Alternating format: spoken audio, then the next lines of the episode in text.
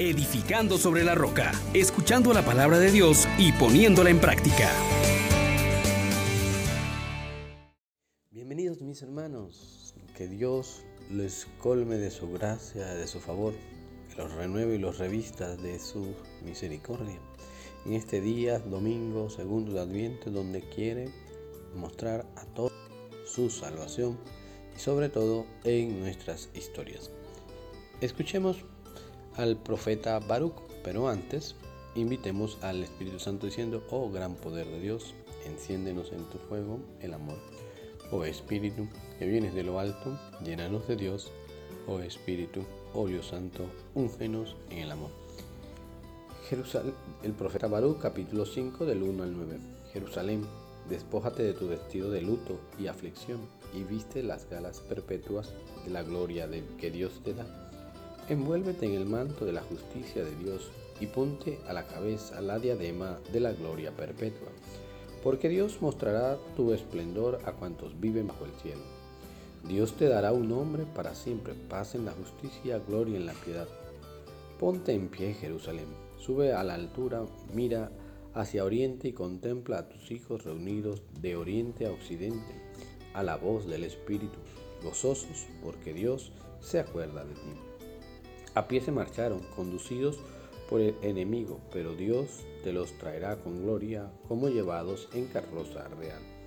Dios ha mandado a bajarse a todos los montes elevados, a todas las colinas encumbradas, ha mandado que se llenen los barrancos hasta llenar el suelo, para que Israel camine con seguridad.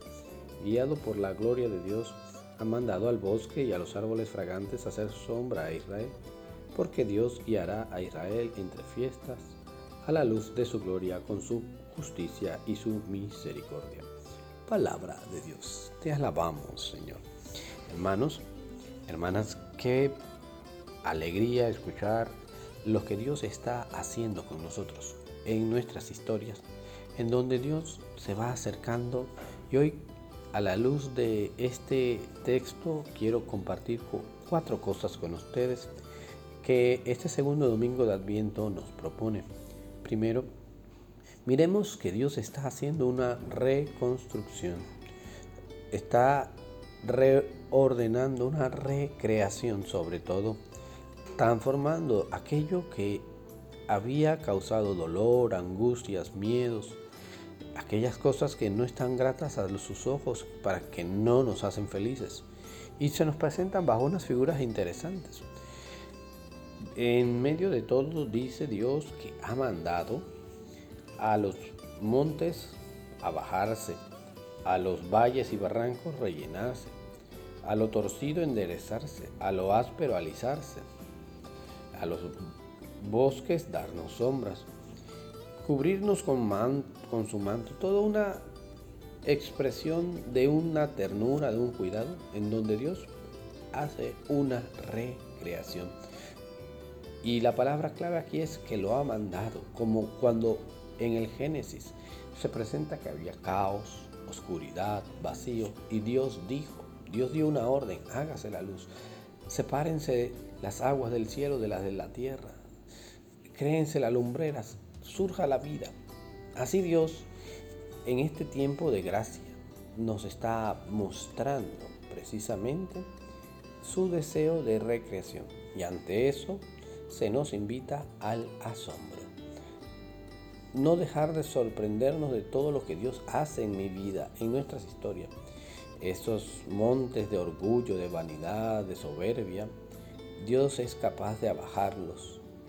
Esos valles de tristeza, de insatisfacción, de miedo, de frustraciones, Dios los rellena con su gracia eso torcido, esas dobles intenciones, es Dios quien las cambia en rectitud.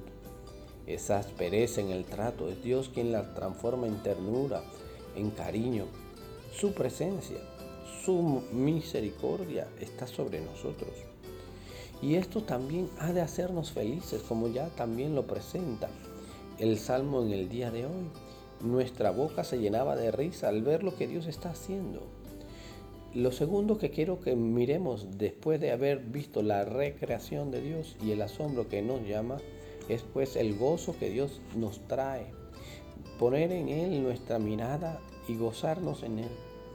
Y luego ser agradecidos ante lo que Dios está haciendo, que transforma nuestros lamentos en baile, nuestras tristezas en alegría con su presencia, no solo debemos gozarnos, sino ser agradecidos por todo lo que Dios ha hecho ya en nuestra vida, por lo que está haciendo, por lo que va a hacer, por las cosas por las que nos ha rescatado, de las cosas que está ofreciéndonos como dones espirituales también. Todo esto nos invita a ser agradecidos. Y otro elemento importante que este segundo domingo de Adviento nos propone es precisamente contemplar con confianza y esperanza que lo que Dios está haciendo. Dios está haciendo una obra perfecta y la va a llevar a su término. Y esto nos alegra, nos pone con la confianza de que Dios no abandona la obra de sus manos, pero también con la esperanza de que va a llevarla a feliz término, es decir, a la santidad, a que estemos en su presencia. Y finalmente, el, el Evangelio nos señala algo muy, muy importante. Lo que Dios está haciendo hará que todos vean su salvación.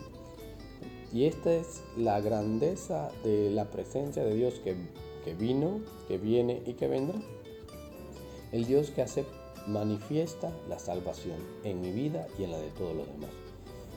Ante esta oferta y realización de la salvación, Dios nos invita entonces al testimonio y al compromiso Hemos sido bautizados. Esta obra de recreación, de regeneración ya realizada en nosotros con la presencia del Espíritu Santo que nos ha hecho hijos de Dios, partícipes de la naturaleza divina, en la que podemos participar ahora también de la herencia con Cristo Jesús, nuestro hermano, el que ha muerto y resucitado por nosotros.